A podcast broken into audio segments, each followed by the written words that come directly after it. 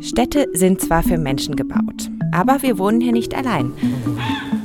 Wenn man genau hinschaut und vor allem hinhört, dann findet man alle möglichen tierischen Freunde, vor allem nach der Dämmerung. Es ist ein bisschen wie eine Parallelwelt in der Nacht, zum Beispiel in den Badeanstalten, die sind ja zu in der Nacht, da sind dann Füchse unterwegs, die Jungen spielen miteinander, die besuchen einander und suchen da nach Regenwürmern oder nach Abfall, der rumliegt. Wer sind unsere wilden Nachbarn? Wann machen sie uns Probleme und wie können wir ihnen helfen? Das sind die aktuellen Patienten. Also wir haben insgesamt fünf Fledermäuse. Einerseits ein Zwergfledermaus, der von einer Katze geholt worden ist und auch eine ganz spezielle, eine Albino-Fledermaus. Das ist der Durchblick.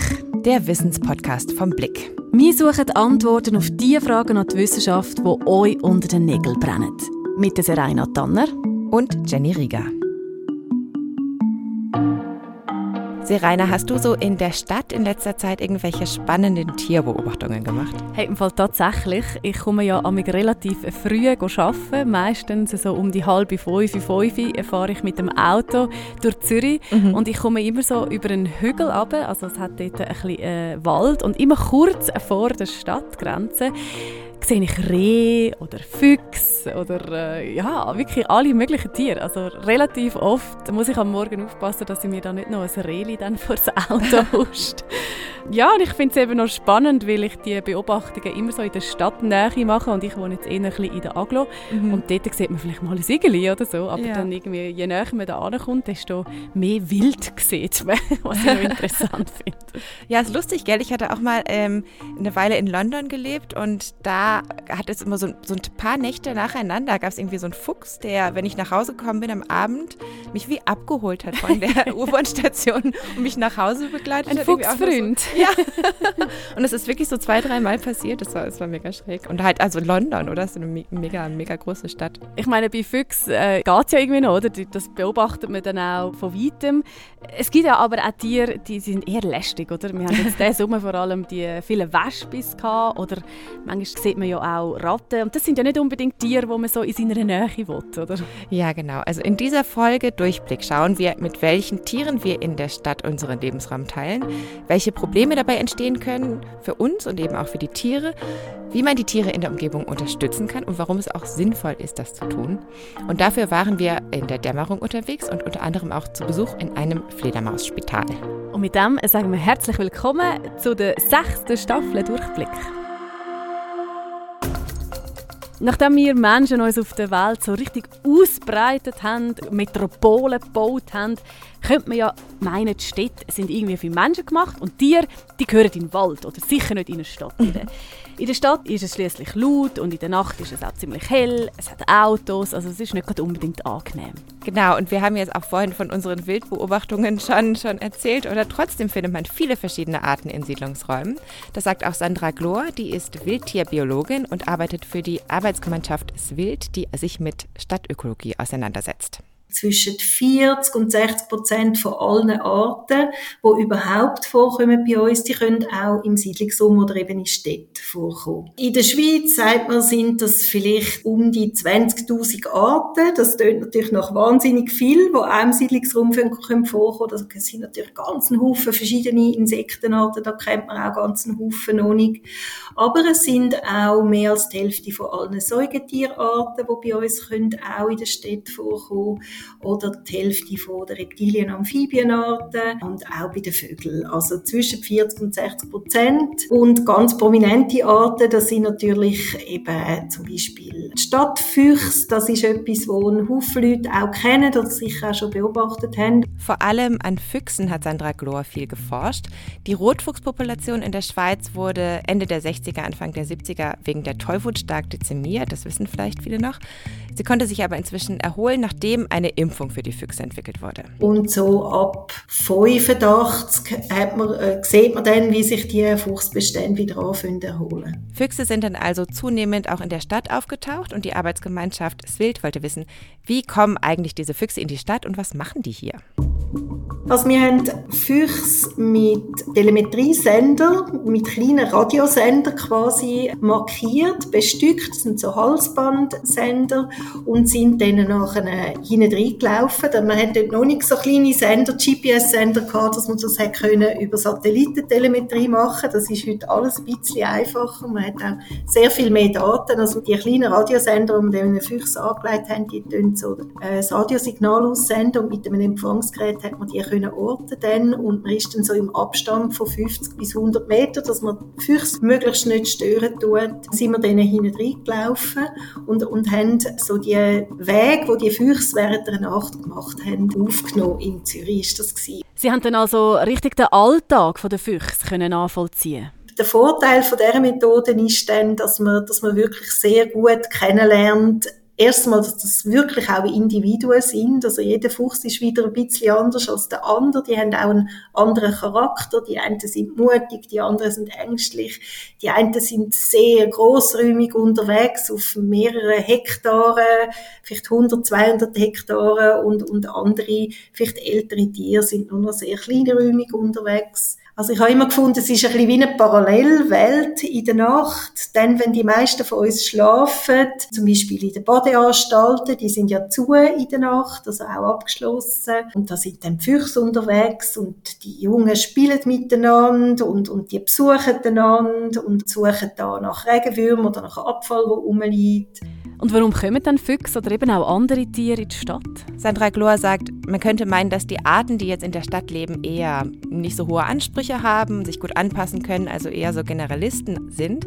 Und bei Füchsen ist das tatsächlich auch so. Also die finden in Städten sehr viele Ressourcen auf sehr engem Raum. Der Stadtfüchs profitiert davon, dass es sehr viel Abfall um hat, dass sie sehr, sehr anpassungsfähig sind von der Nahrung her, aber auch von den Orten, wo sie ihre Jungen aufziehen. Und von den Ressourcen her sind Städte eigentlich der bessere Lebensraum für Füchse als, als irgendwie ein sehr ländliches Gebiet, weil einfach sehr viel mehr Nahrung rum ist. Ähm, das ist einerseits eben Nahrung, die der Mensch zur Verfügung stellt, in Form von Abfall, äh, Abfall, wo man wegwirft oder Abfall auf Komposthäufen ähm, oder eben auch Fallobst, wo liegen bleibt, äh, Käse, die nicht abgenommen werden und so weiter. Und deshalb sind Füchse in der Stadt mittlerweile sogar häufiger als auf dem Land. Also so um die zehn Füchse pro Quadratkilometer rechnet man so. Und in ländlichen Gebieten sind es eher vier bis sechs. Aber auch Arten, die nicht so flexibel sind wie der Fuchs, kommen in Städten vor. Verschiedene Arten, zum Beispiel der Igel, wo quasi nur noch im Siedlungsraum vorkommen, weil sie in den ausgeräumten Landwirtschaftsgebieten gar kein Auskommen mehr finden. Oder es gibt Mur- und Alpensädler, wo eigentlich ähm, seltene Arten sind, aber im Siedlungsraum häufig, weil sie da einfach noch Nistmöglichkeiten finden und so weiter. Also einige Arten ziehen dann in die Stadt, weil sie dort einen Vorteil haben, zum Beispiel eben, weil das Futterangebot besonders gut ist oder vielleicht, weil sie neu mit anders keinen Platz mehr haben. Wo muss man dann aber suchen, wenn man Wildtiere in der Stadt beobachten will? ja, ich würde sagen, dann laufen wir mal los. Mhm. Ich bin jetzt überlegen, welchen Weg das wir zuerst nehmen sollen. In Zürich ist das Schwamendingen eine gute Adresse. Da war ich mit Anuk Taucher unterwegs, Wildtierbiologin und eine Kollegin von Sandra Glor weiß Wild, um hoffentlich Igeln, Dachsen und Fledermäusen zu begegnen. Warum gerade Schwamendingen? Also es ist einfach ein Gebiet, wo wir wissen, dass es eine hohe Igeldichte hat. Von dem hat man da eigentlich in der Stadt Zürich fast die beste Chance zum Igel gesehen. Mhm. Aber man kann natürlich fast überall in der Stadt auch Igel beobachten. Also ich denke, da hat man einfach gute Chancen. Ja, wir waren da in Schwamendingen in einem Wohnquartier unterwegs. Da gibt es viele Gärten. Während der Dämmerung, da werden ja die Tiere in der Regel aktiv, haben wir so Wiesen und Gärten abgesucht und gelauscht. Und gerade Igel können ziemlich laut sein. Und dass es hier viele Igel gibt, das weiß Anuk Taucher aus einer Studie, die sie und ihre Kolleginnen von Zwild 2016 und 2017 durchgeführt haben. Und da haben wir zum einen eben mit so Spurentunnel geschafft, wo wir die Fußabdrücke der Igel, eigentlich, also wo die einen, einen Hinweis geben, ob Igel im Gebiet vorkommen. Und dann haben wir die Igel gezählt. Ja, und diese Methode, die sie da benutzt haben, die fand ich besonders schön. Diese Spurentunnel, die Anuk erwähnt hat, haben nämlich ein Stempelkissen drin und so ein Blatt Papier. Und wenn die Igel durch den Tunnel laufen, dann hinterlassen die Fußspuren. Und an den Orten, wo Igel waren, haben sie dann näher gesucht und die Igel dann auch alle kurz eingefangen und mit so bunten Schläuchen auf den Stacheln markiert, damit sie wissen, dass sie die schon mal gesehen haben und dann eben auch von weitem schon erkennen können, ob sie die schon mal ähm, in der Hand hatten quasi, damit sie sie nicht nochmal stören müssen. Es hat mich noch überrascht, ich denke, die Igel die sind so gemächlich unterwegs, aber wenn man dann mal will einen fangen und er springt dann davor, dann muss man so wirklich die schnellen Schuhe anlegen. Dachs hast du auch erwähnt, Jenny. Mhm. Die sieht man in der Stadt aber schon eher selten, oder? Seltener schon, aber die sind auch so ein bisschen auf dem Vormarsch in der Stadt. Also wenn jetzt wirklich auch Stadtdachs, wir haben zum Beispiel Beobachtungen bei der, äh, bei der Hartbrücke ähm, oder einen bei der Langstrasse, der dort am Samstagabend ah, unterwegs war. Ja. Wow. Da hat gefilmt und dann auf die Plattform hochgeladen. Und das sind also schon recht spezielle Beobachtungen. Ja. Also generell kann man sagen, Wer Igel, Dachse, Fledermäuse oder auch Füchse sehen will, der sollte sich in der Dämmerung auf den Weg machen. Die meisten Tiere haben ganz gern Rückzugsorte, das heißt am Rand von Wiesen, wo es auch Hecken gibt zum Beispiel. Da ist die Chance ganz groß, dass man Igel sieht. Und Komposthaufen sind auch sehr beliebte Futterquellen. Nicht nur für die Igel, sondern auch Füchse treiben sich da gerne rum. Und naja, ein bisschen Glück gehört natürlich auch dazu. Wäre jetzt schon schön, wenn wir den ersten Igel könnten sehen. Wir hören dann also später noch, ob ihr tatsächlich Igel oder Dachse gefunden habt und natürlich auch, was man machen kann, um diesen Wildtieren in der Stadt zu helfen. Wir haben vorhin schon mal kurz darüber geredet. Es ist ja nicht jedes Tier gleich sympathisch. Oder? So ein Igel ist ja noch herzig. Jetzt eine Wespenplage finde ich jetzt eher ein bisschen schwierig. ja, es gibt ja aber sogar Tiere, die tatsächlich gefährlich sein können oder auch Krankheiten können übertragen Wir haben ja vorhin schon kurz über Tollwut geredet zum Beispiel. Mhm. Ja, es kommt natürlich vor, dass Menschen sich eher ärgern über ihre pelzigen Nachbarn. Wenn jetzt zum Beispiel Maulwürfe im Garten rumgraben oder wenn vielleicht äh, Füchse die Erdbeeren aus dem Beet stehlen oder so. Was Krankheiten angeht, seit 1999 ist die Schweiz glücklicherweise tollwutfrei. Aber natürlich gibt es auch noch andere Krankheiten, die äh, übertragen werden können. Fuchsbandwurm ist ja auch sowas, über das sich viele Menschen Gedanken machen. Sandra Glohr von Swild kann dann aber ein bisschen beruhigen. Infektionen mit Fuchsbandwurm bei Menschen sind nämlich sehr, sehr selten. Es gibt 4,8 Fälle pro Millionen Einwohner im Jahr. Also man soll das nicht verharmlosen, aber es ist einfach nicht sehr häufig. Und es Leute, die Beere sammeln oder einen Garten haben, sind gar nicht Risikogruppen. Verschiedene Studien geben Hinweise darauf, dass eher Menschen, die jagen oder in der Landwirtschaft arbeiten, zur Risikogruppe gehören. Der Übertragungsweg könnte da über Hunde laufen, vor allem wenn die öfter mausen. Die Maus ist nämlich ein Zwischenwirt des Fuchsbandwurms. Und jetzt mal abgesehen von diesen eben viel besagten Wespis, die einem beim Picknick stören oder beim Essen am Abend in einem lauschigen Restaurant, wenn man draußen im Garten sitzt, gibt es sonst noch Arten, die in der Stadt Ärger machen? Da gibt es natürlich so einige. Also Ratten sind da sicherlich dabei, die auch oft mit Gift bekämpft werden. Vögel oder auch Fledermäuse können mit ihrem Kot auch Gebäude verschmutzen.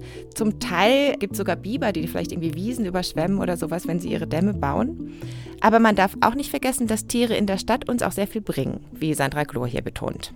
Kulturgeschichtlich ist das wahrscheinlich auch so gewesen. Man hat auch in der Stadt wie die Möglichkeit gehabt, so die Wildnis rauszudrängen und einen Ort zu haben, der für den Mensch gemacht ist, der auch nicht gefährlich ist, jetzt von den Tieren her gesehen oder so. Und das ist wie so für einen ganzen Haufen Leute immer noch so, dass sie, dass sie Stadt als menschgemachten Raum verstehen und dass da noch ein paar andere auch da leben, okay, aber die sollen gefälligst nicht stören und sonst sollte man es ausroten oder aus der Stadt rausdrängen.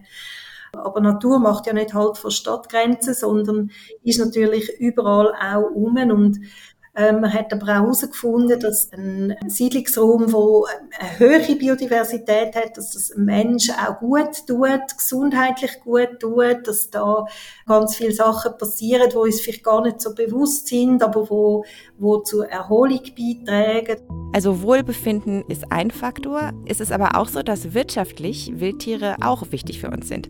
Fledermäuse zum Beispiel, die bringen in der Schweiz laut Schätzungen Ökosystemleistungen von mehreren Millionen Franken pro Jahr. Wie das? Unter anderem, weil sie Schädlinge wegfressen und deswegen dann weniger Pestizide in der Insekten- und Pilzbekämpfung eingesetzt werden müssen und auch der Wald bleibt dadurch gesünder. Ja, und so eine Stadt ganz ohne Tier wäre ja irgendwie auch ein bisschen traurig, oder? Ja, ich auch. Und eben, ich muss ganz ehrlich sagen, ich freue mich jedes Mal mega, wenn ich irgendwie am Morgen um halb fünf irgendwo am, so früh, am Weg... Ja, das ist früh. Aber wenn dann noch mir ein Reh «Guten Morgen» sagt, ist es doch irgendwie alles viel angenehmer und einfacher. Apropos, Jenny, jetzt nimmt es mich natürlich schon wunder, gehen wir mal zurück äh, auf Schwammendingen, zu eurer Igel-Exkursion. ist das erfolgreich gewesen? Hm, Also durch, immerhin durch ihre Studie hat Anouk Taucher schon mal herausgefunden, hochgerechnet, leben in Zürich so zwischen 3000 und 5000 Igeln. Im Moment gehen die Zahlen aber zurück. Auf der roten Liste werden Igel mittlerweile als potenziell gefährdet eingestuft. Das ist eine neue Einstufung. Und woran liegt denn das? Ja, es gibt verschiedene Hypothesen. Eines davon ist eben Verlust von der Nahrungsgrundlage. Das hat mit dem Rückgang der Insekten vor allem zu tun.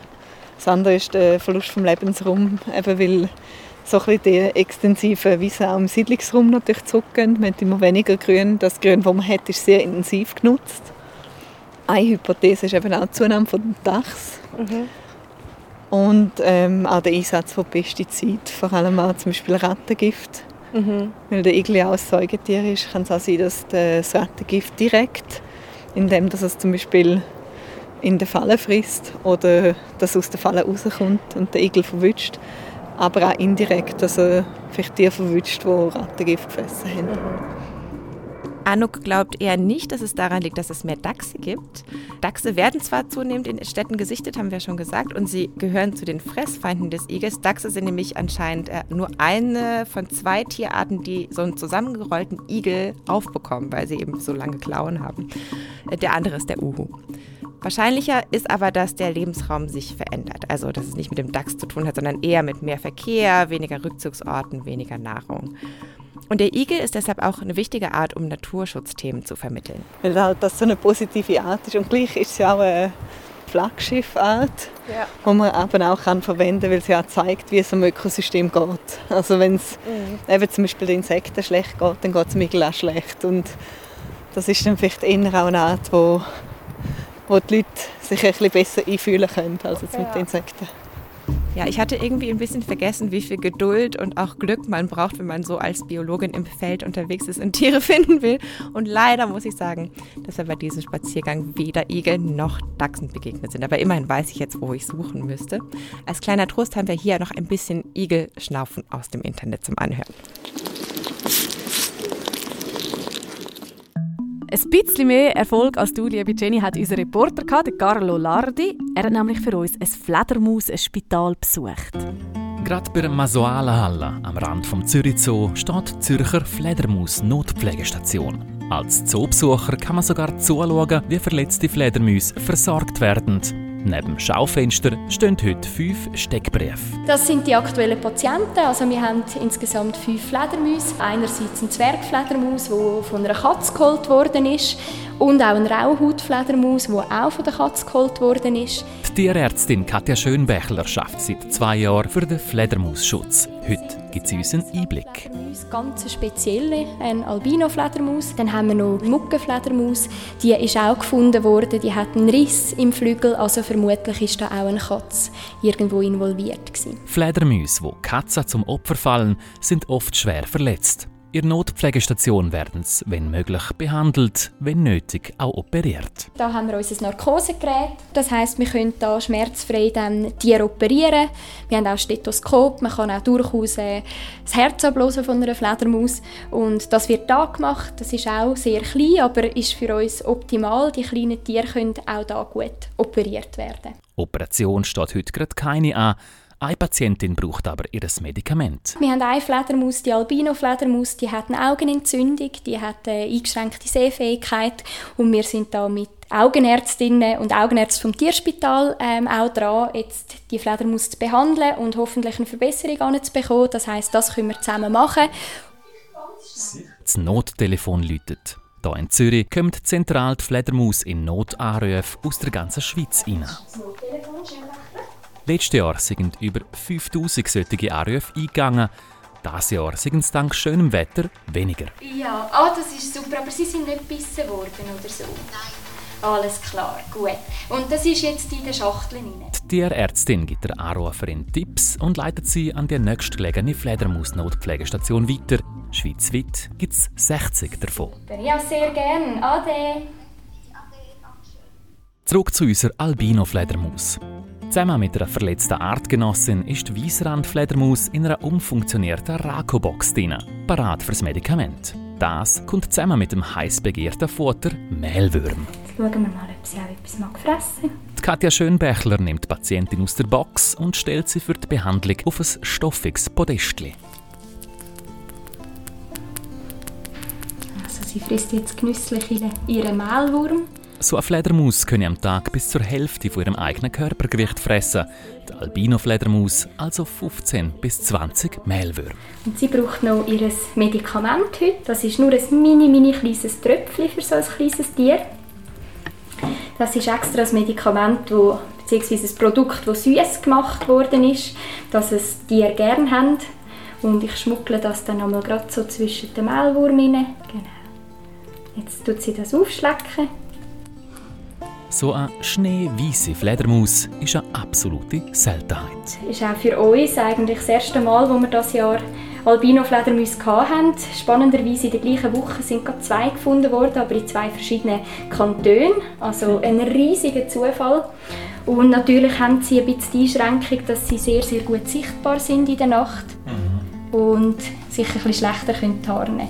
Das macht sie auch für Katzen besser sichtbar, womit das Albino-Fledermaus besonders schwierig haben dürften. Der Albino-Fledermaus und allen anderen Patienten wünschen mir gute Besserung. Ja, gute Besserung. Die Hälfte der rund 30 Fledermausarten der Schweiz sind bedroht. Darum sind Fledermäuse in der Schweiz auch geschützt und es gibt eben solche Spitäler. Und übrigens nicht nur für Fledermäuse, also auch für Igel und Biber zum Beispiel gibt es Fachstellen, an die man sich wenden kann, wenn man ein krankes oder verletztes Tier findet zum Beispiel. Und da sollte man sich auch wirklich am besten gleich melden und nicht das Tier irgendwie erst mit nach Hause nehmen oder so. Zum Beispiel bei Igeln ist es nämlich sehr wichtig, dass die wieder zurück an ihren Standort gebracht werden, weil die sich da sehr gut auskennen und wenn man die da irgendwie wegnimmt, dann finden sie sich wahrscheinlich nicht so gut zurecht. Also wir haben schon gehört, dass die Igelpopulation zurückgeht. Insektensterben ist auch schon länger ein Thema. Und dass jetzt Fledermäuse von Katzen verletzt werden, ist ja auch ein bisschen unsere Schuld. Was können wir denn machen, um Tiere in der Stadt vielleicht äh, zu unterstützen? Es gibt da verschiedene Plattformen im Internet, wo man Tierbeobachtungen melden kann. Stadtwildtiere für städtische Gebiete oder für ländliche Siedlungsräume wilde Nachbarn. Also die Links, die packen wir alle in die Shownotes, dann könnt ihr das auch nochmal nachschauen. Und ähm, Tiere auf diesen Plattformen zu melden, das hilft einerseits der Forschung, andererseits kann man auch schauen, welche Tiere wo schon gesichtet wurden. Und man findet dort auch Informationen, was man machen kann, um Tiere zu unterstützen. Sandra Glor von Swild nennt ein paar Beispiele. Möglichkeit, wenn man einen Garten hat, sind ein bisschen grösser, als wenn man einen Balkon hat, aber auch sogar dort kann man eigentlich Schmetterlinge oder, oder Wildbienen ähm, oder auch andere Insekten Käfer, Schwebeflügen und so. Da gibt es ja einen Haufen Insekten, die uns überhaupt nicht stören und auch sehr spannend sind zum Beobachten. Und natürlich auch dann die Nahrungsgrundlage sind auch für Vögel oder für, für Säugetiere und so weiter. Und wenn man einen Garten hat, dann ist es vermutlich für Tiere auch gar nicht mal so schlecht, wenn man den ein bisschen verwildern lässt, oder? Genau, und es muss auch noch nicht mal der ganze Garten sein. Also so eine kleine wilde Ecke würde zum Beispiel einem Igel schon ganz gut gefallen. Anouk Taucher meint, Igel sind jetzt auch nicht sehr wählerisch. Also wenn man einfach nur so ein Brett an die Wand lehnt, dann können die Igel sich schon dahinter verstecken und das reicht ihnen schon. Und noch ein Tipp, wenn man mal ein Loch im Zaun hat, dann ist es für Igel auch super, das einfach offen zu lassen, damit sie rein und raus können. Es gibt durchaus aber auch Versuche, Tiere zu unterstützen, die vielleicht gar nicht so hilfreich sind. Ist dir vielleicht auch aufgefallen, dass man in Städten immer häufiger Bienenkästen sieht? Ja, ehrlich gesagt schon. Und äh, vor allem habe ich auch mal äh, ein Interview gemacht mit einer, wo das äh, regelmäßig auf so Dächer anbringt. Also Mhm. die hat äh, so ein Projekt gestartet, wo sie ganz viele Firmen anschreibt, ob sie auf diesen ihren Dächern dürfen Bienenkästen aufstellen Zum Beispiel, genau. Also wenn man mal ein bisschen raufschaut, dann äh, sieht man vermutlich auch noch den einen oder anderen Bienenkasten hier in der Stadt Zürich. Mhm. Das ist auch ein Phänomen, das nicht nur uns aufgefallen ist, sondern auch Joan Casanellis. Der ist Postdoc an der ETH Zürich und an der Eidgenössischen Forschungsanstalt für Wald, Schnee und Landschaft und er forscht an Stadtökologie. in the recent years, uh, beekeeping has also started in, in cities. And I think this is part of a change of the mindset. People are maybe valuing more urban areas, people want to have like more greener areas, people want to. Johann sagt also, in Städten haben in den letzten Jahren immer mehr Privatpersonen angefangen zu imkern. Nicht nur in Schweizer Städten ist es der Fall, sondern auch in Paris, London, in den USA. Und er meint, das hat ein bisschen was damit zu tun, dass viele Menschen vielleicht eben vom Insektensterben gehört haben, oder? Und ähm, die Biodiversität unterstützen wollen, nebenbei vielleicht auch noch ein bisschen eigenen Honig produzieren. Und das ist relativ einfach zu machen, weil Imkern nicht wirklich reguliert ist. Man kann sich einfach ein Bienenvolk besorgen und loslegen. Und in der Schweiz muss man diese Bienenvölker dann immerhin noch registrieren, was in anderen Ländern nicht der Fall ist. Overall, there's been a double in the number of hives. From 2012, there were around 3,000 hives, and in 2018 there were 6,000 hives. Also 2012 sind es noch 3000 Bienenstöcke und 2018 tatsächlich schon doppelt so viel. Ja, und man muss auch bedenken, so ein Bienenvolk besteht aus rund 20.000 bis 30.000 Arbeiterinnen. Jetzt hast du aber schon angetönt, Jenny, dass das vielleicht für die Biodiversität in der Stadt gar nicht unbedingt das Beste ist. Wieso dann nicht? Ja, wenn man an Bienen denkt, dann ja meistens an Honigbienen, oder? Das ist aber bei weitem nicht die einzige Art. Es gibt auch rund 2000 Wildbienenarten in der Schweiz und rund 600 von denen leben auch in Städten. Und die Forschung hat eigentlich erst so in den letzten paar Jahren gezeigt, wie wichtig diese Wildbienen sind für die Bestäubung von Pflanzen und einfach die, die Gesundheit von dem Ökosystem.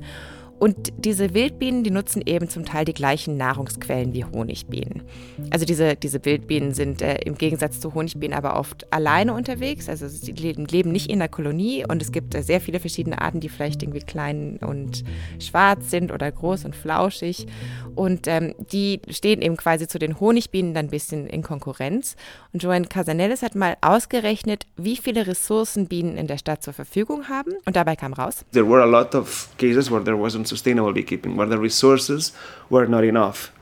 And this is because like some areas of the cities have a lot of hives, but they don't have that much green space. Also in vielen Fällen gibt es sehr viele Bienenkästen, aber in der Nähe wenig Grünfläche. Und das heißt, die Bienen finden vielleicht nicht genug Nektar und Pollen und sie sammeln die Ressourcen auch anderen Arten weg.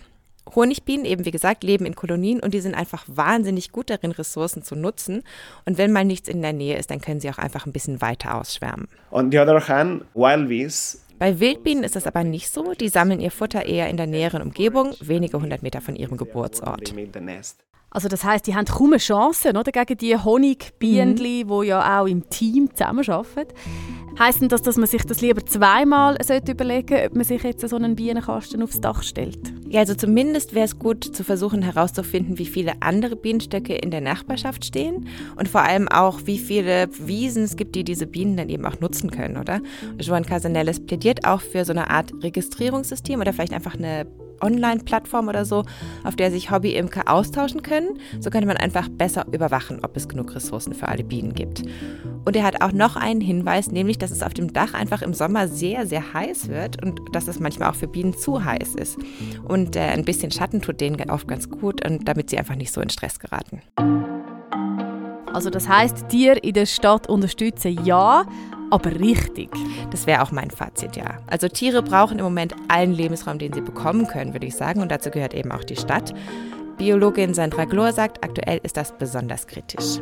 Man sagt ja, irgendwie mehr als die Hälfte von allen Arten sind gefördert bei uns, oder? Aber wir befinden uns jetzt eigentlich, man sagt, im sechsten Artensterben, oder? Also das hat es in der ganzen Erdgeschichte erst fünfmal gegeben wirklich massiv äh, das letzte Mal bei den Dinosauriern, irgendwie vor, vor Millionen, Millionen Jahren. Und heute findet das innerhalb von, von vielleicht 1000 Jahren statt, massiv jetzt in den letzten 100 Jahren. Und wenn man sich das so vergegenwärtigt, dann realisiert man, ja, das ist eigentlich eine ganz große Katastrophe, wo wir uns darauf zusteuern. Also wenn ihr das nächste Mal einen Igel seht oder einen Fuchs, wenn ihr gerade eure Erdbeere aus dem Garten nascht, dann freut euch doch lieber darüber, anstatt euch zu ärgern und meldet die Beobachtungen auf der Plattform Stadtwildtier oder Wilde Nachbarn. Die Links die findet ihr in den Show Notes. Wie auch alle anderen Links zu Quellen, die wir verwendet haben für die Recherche. Vielen Dank geht an die Gebert Rüff Stiftung, die diesen Podcast initiiert hat und weiterhin freundlicherweise unterstützt. Und vielen Dank an euch fürs Zuhören. Wir freuen uns natürlich wie immer über Bewertungen und wenn ihr das nächste Mal wieder reinhört. Tschüss für heute sagen Zeraina und Jenny.